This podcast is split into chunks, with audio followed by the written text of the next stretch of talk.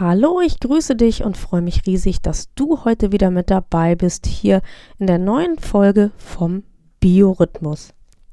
Dein Podcast rund um den besten Schlaf, den du je hattest und um deine inneren Uhren. Mein Name ist Nina Schweppe, ich bin chronobiologischer Coach und ich bin hier auch deine Gastgeberin. Heute habe ich etwas ganz Besonderes für dich, nämlich ein Meet and Greet. Du bekommst heute ganz exklusiv als Hörerin vom Biorhythmus ein Meet and Greet mit dem biologischen Sandmann. Und was dahinter steckt, das erfährst du. Aber natürlich nur dann, wenn du auch dran bleibst. Gleich nach dem Intro geht es los.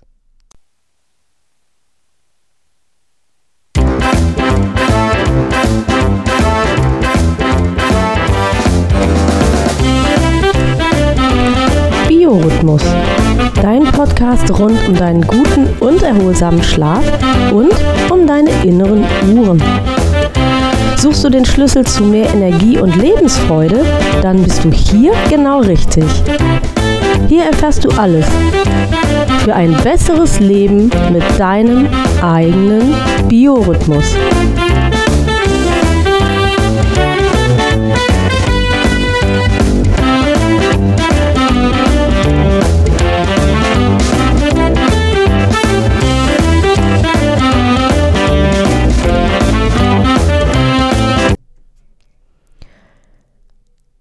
Ich habe euch ein Meet and Greet versprochen mit dem biologischen Sandmann. Er ist augenblicklich in aller Munde.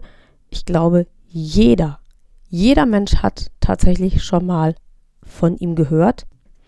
Und er kommt auch ganz häufig in der Fernsehwerbung vor und vermutlich auch in diversen Zeitschriften und wo auch immer es Werbung gibt. Du siehst also, es handelt sich hier nicht um irgendein Fabelwesen, sondern es muss etwas sein, was in unserer realen Welt vorkommt. Und wenn wir vom biologischen Sandmann reden, dann muss es ja tatsächlich auch etwas sein, was sich irgendwie mit dem Thema Schlaf beschäftigt, was sich darum rankt. Und es muss auch etwas sein, was augenblicklich tatsächlich stark in Mode ist.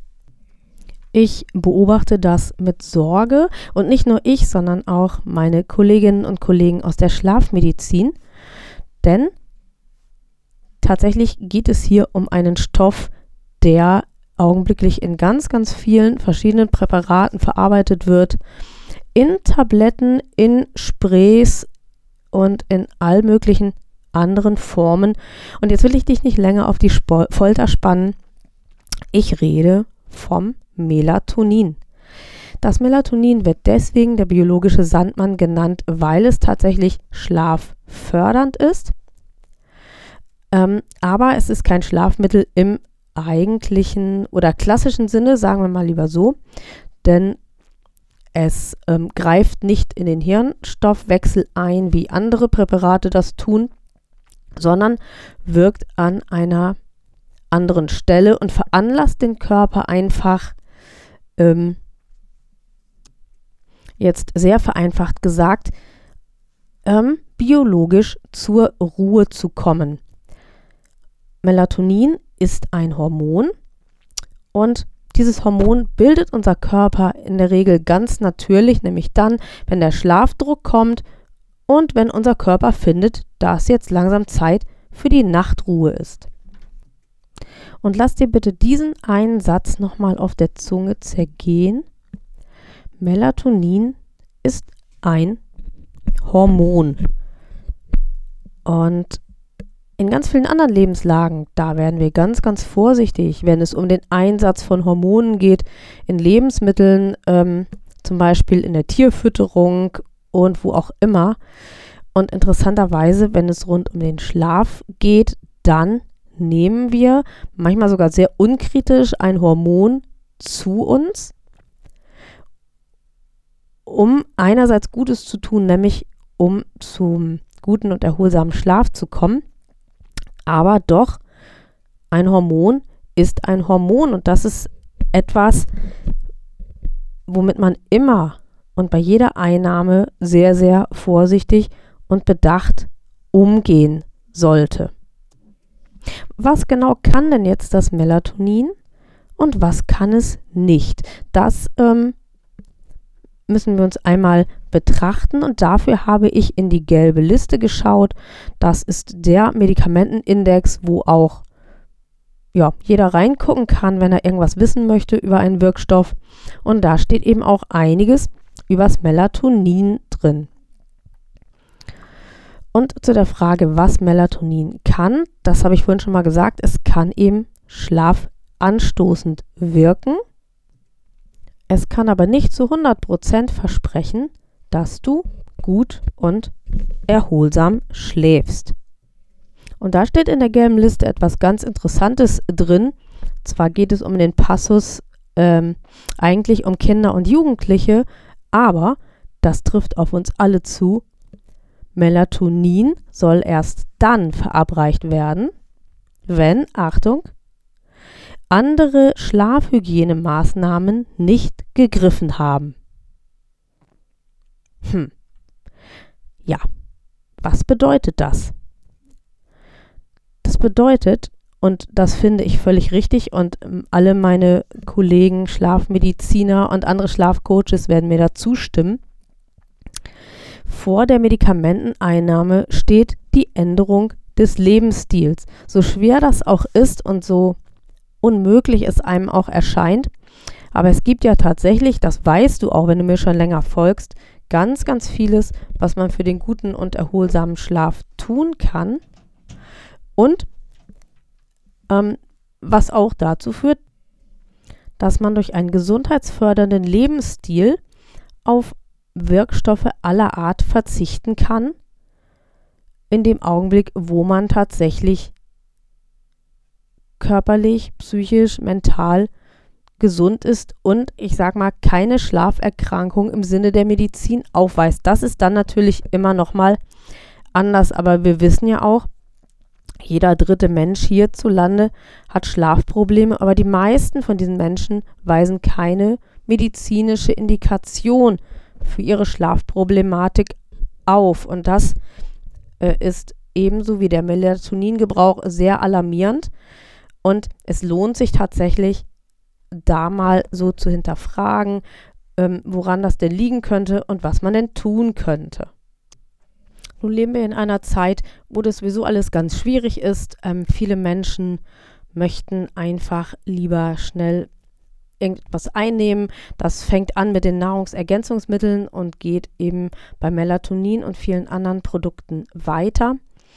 Und ähm, ja, vor der Änderung des Lebensstils steht leider häufig eher das rezeptfreie Medikament. Und gerade im Hinblick auf den guten und erholsamen Schlaf, der ja der Schlüssel zu unserer Gesundheit und zu unserem Wohlbefinden und der wichtigste Booster für unsere Leistungsfähigkeit ist, da ist es doch sehr, sehr schade, so zu handeln und da lohnt es sich wirklich, etwas zu tun. Und tatsächlich also nochmal ein Wirkstoff, was immer es auch sei, ob aus der Natur, ob aus der Chemie und wie auch immer, hat auch immer Neben- und Wechselwirkungen. Das fängt selbst bei einem ja, pflanzlichen Tee an, der äh, sowas schon haben kann. Und das geht natürlich immer weiter, je hochverarbeiteter und komplexer der Wirkstoff ist, den man da einnimmt. Und darum ist auch bei der Einnahme von Melatonin, auch wenn man das sogar schon im Drogeriemarkt sich kaufen kann in einer Dosis von 1 bis 2 Milligramm, ähm, Vorsicht geboten und tatsächlich Rücksprache mit dem Arzt zu nehmen. Das würde ich auf jeden Fall empfehlen. Die frei verkäuflichen Melatoninpräparate, habe ich eben schon gesagt, die werden abgegeben in Mengen von 1 bis 2 Milligramm. Ähm, auf der, in der gelben Liste steht tatsächlich, das soll aber jetzt bitte niemand motivieren, ähm, das auch auszureizen, dass man ähm, bis zu 5 Milligramm auch einnehmen kann, wenn die 1 bis 2 Milligramm keinen Erfolg nach sich ziehen. und die Höchstdosis wird auf 10 Milligramm beziffert, aber da bitte, bitte, bitte nur nach Rücksprache mit dem Arzt, weil auch frei verkäufliche Mel Melatoninpräparate sind keine Bonbons, sondern hochwirksam, ein hochwirksamer biochemischer Stoff. Und es ist ganz, ganz wichtig, da vorsichtig mit umzugehen. Wann sollte man Melatonin einnehmen? Auch vielleicht ganz wichtig, wenn man das mal doch ausprobiert oder wenn der Arzt es empfohlen hat. Ähm, logischerweise, Melatonin soll den Schlaf anstoßen, also günstigerdings abends bzw. kurz vor dem Schlafengehen. Ähm, wichtig ist auch ein Punkt, nämlich dass die Aufnahme des Melatonins in den Organismus beeinflusst werden kann durch die Nahrung, die man vorher zu sich genommen hat. Und um das zu vermeiden, weil sonst kommt womöglich mal nur die Hälfte an oder gleich mal gar nichts, ähm, ist es wichtig, Melatonin, also wenigstens zwei Stunden nach der letzten Mahlzeit einzunehmen. Und da es ja sowieso im Sinne der Schlafhygiene vorteilhaft ist, nicht allzu spät zu essen, macht es dann sogar Sinn, zu sagen, ich verlege mein Abendessen vielleicht ein bisschen nach vorne werde dann, so nach dem Essen, komme ich zur Ruhe, werde vielleicht müde und nehme dann vielleicht mein Melatonin noch zur Unterstützung. Aber vielleicht, wenn du früher isst und dann zwei Stunden nach der Mahlzeit zu Bett gehst, kannst du vielleicht auch ohne Melatonin schlafen. Es könnte ja sein, dass das das Problem ist, was dich am Schlafen hindert. Die gelbe Liste sagt auch, dass Melatonin insgesamt sehr, sehr gut vom Körper aufgenommen wird. Das heißt, der Körper kann das auch sehr hoch ausnutzen. Aber Achtung, je älter man ist, umso weniger Melatonin wird auch aufgenommen. Das passt auch dazu, dass sich ja der Schlaf auch verändert mit den verschiedenen Lebensphasen und dass im zunehmenden Alter der Schlaf auch ähm, polyphasischer wird. Und ähm, es könnte eben gut sein, dass auch deswegen die Aufnahme des künstlich zugeführten Melatonins einfach erschwert wird. Und darum also, wenn du ein gewisses Alter erreicht vielleicht schon hast, dann ist es vielleicht für dich sogar ganz gut, obwohl da ja dann auch häufig von abgeraten wird, aber vielleicht doch gut, zur Mittag mal eine Ruhepause einzulegen die aber nicht zu lang sein sollte. Äh, mehr als 30 mm, bis 45 Minuten sollten es nicht sein. Und ähm, damit du dich einfach mal erholen kannst, weil es einfach so ist, dass dein Schlafverhalten mit dem Alter sich verändert. Und das ist auch gut und richtig so und von der Natur auch so gewollt. Melatonin, das habe ich jetzt ja schon mehrfach gesagt, ist ein Hormon.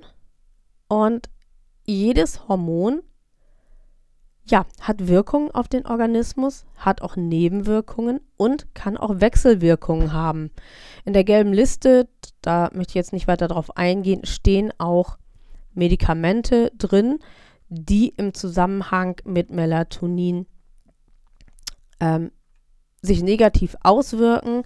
Ähm, ganz wichtig finde ich aber, dass wenn du sowieso schon Medikamente nimmst, die dich möglicherweise beruhigen, dann solltest du kein Melatonin zusätzlich zuführen, weil dies diese Wirkung dieser Medikamente noch verstärken könnte. Und das wäre aus medizinischer und therapeutischer Sicht sehr unerwünscht.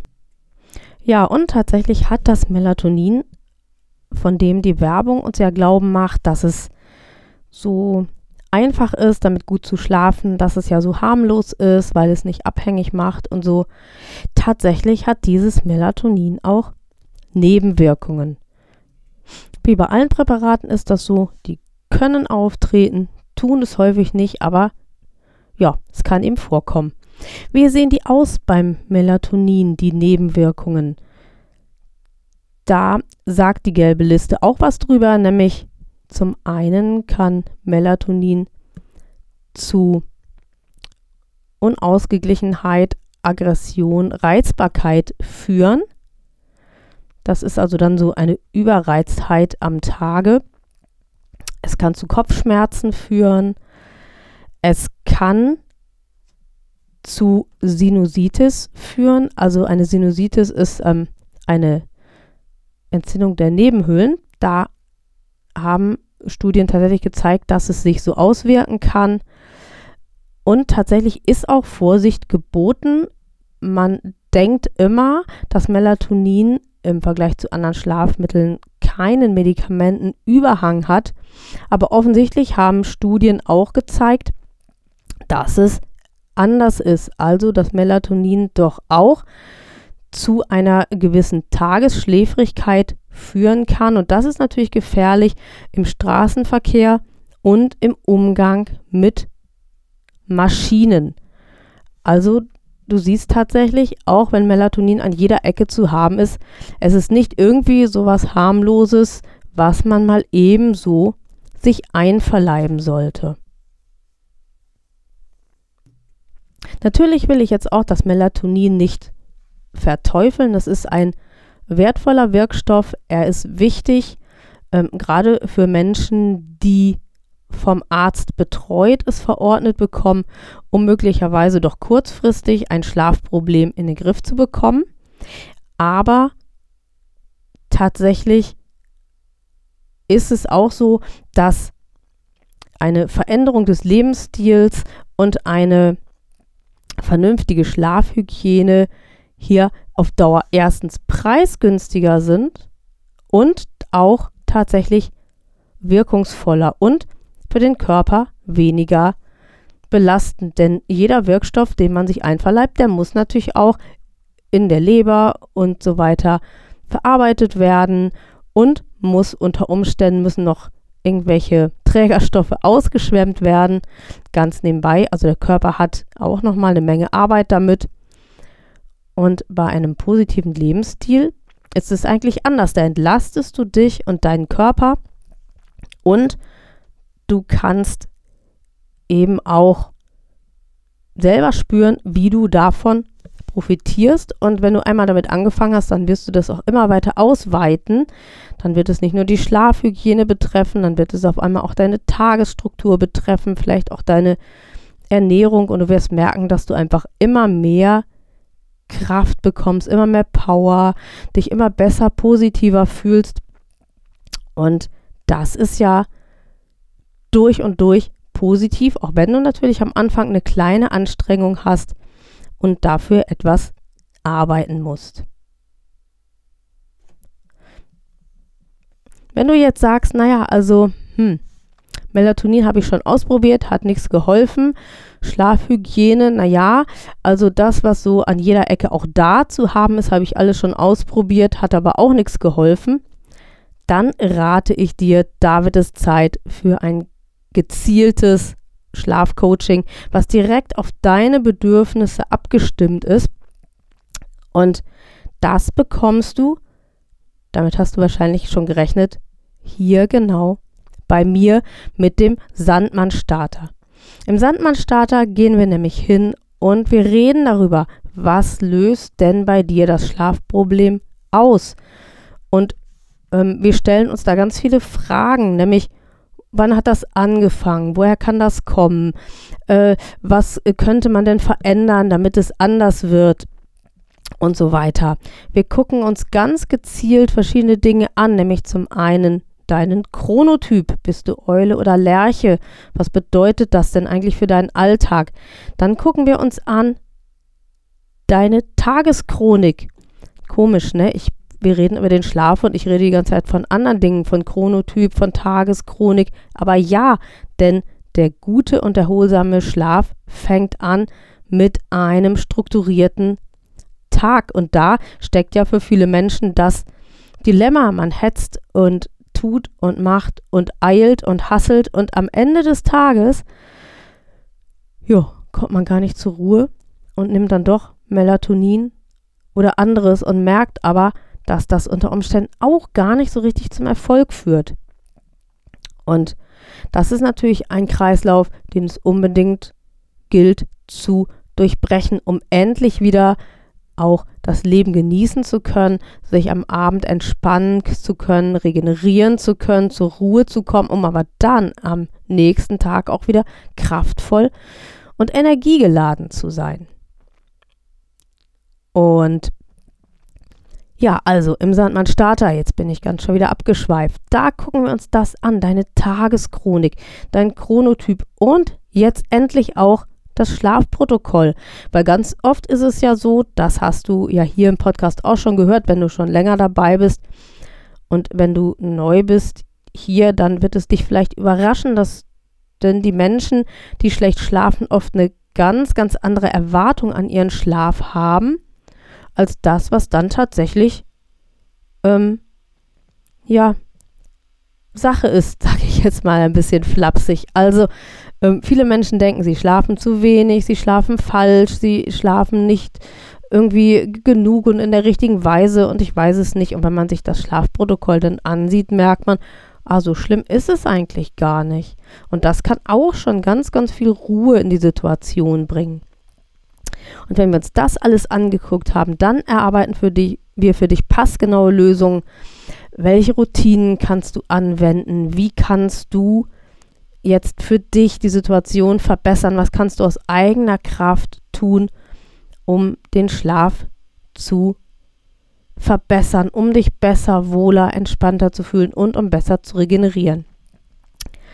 Das alles gibt es im Sandmann Starter Coaching, wo wir zwei Monate miteinander arbeiten und wo wir ganz intensiv dafür sorgen, dass deine Schlafprobleme verschwinden, dass du dich von ihnen verabschieden kannst und dass du ein ruhiges, entspanntes, leichtes und aktives Leben führst.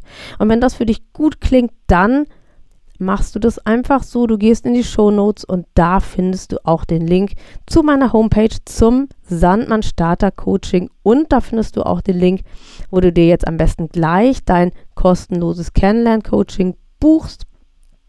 Da wählst du dann in meinem Kalender das kostenlose Kennenlerngespräch für den Sandmann-Starter aus und ich freue mich, wenn wir uns dann da sehen, hören, sprechen. Bis dahin wünsche ich dir, dass du möglichst ohne Medikamente und vielleicht auch ohne Melatonin-Drops einigermaßen durch die Nacht kommst und du weißt ja, wie du mich findest. Ich wünsche dir erstmal gute Regeneration, eine gute Tagesenergie und ich freue mich, wenn du auch beim nächsten Mal wieder dabei bist im Biorhythmus Podcast. Bis dann!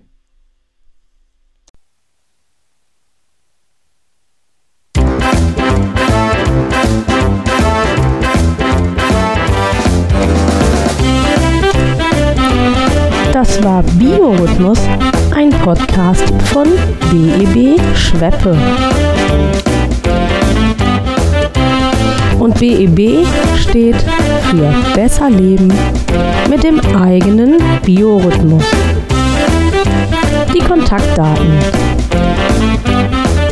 BEB Schweppe, Inhaberin Nina Schweppe, Triftstraße 19, 21255 Tosch steht.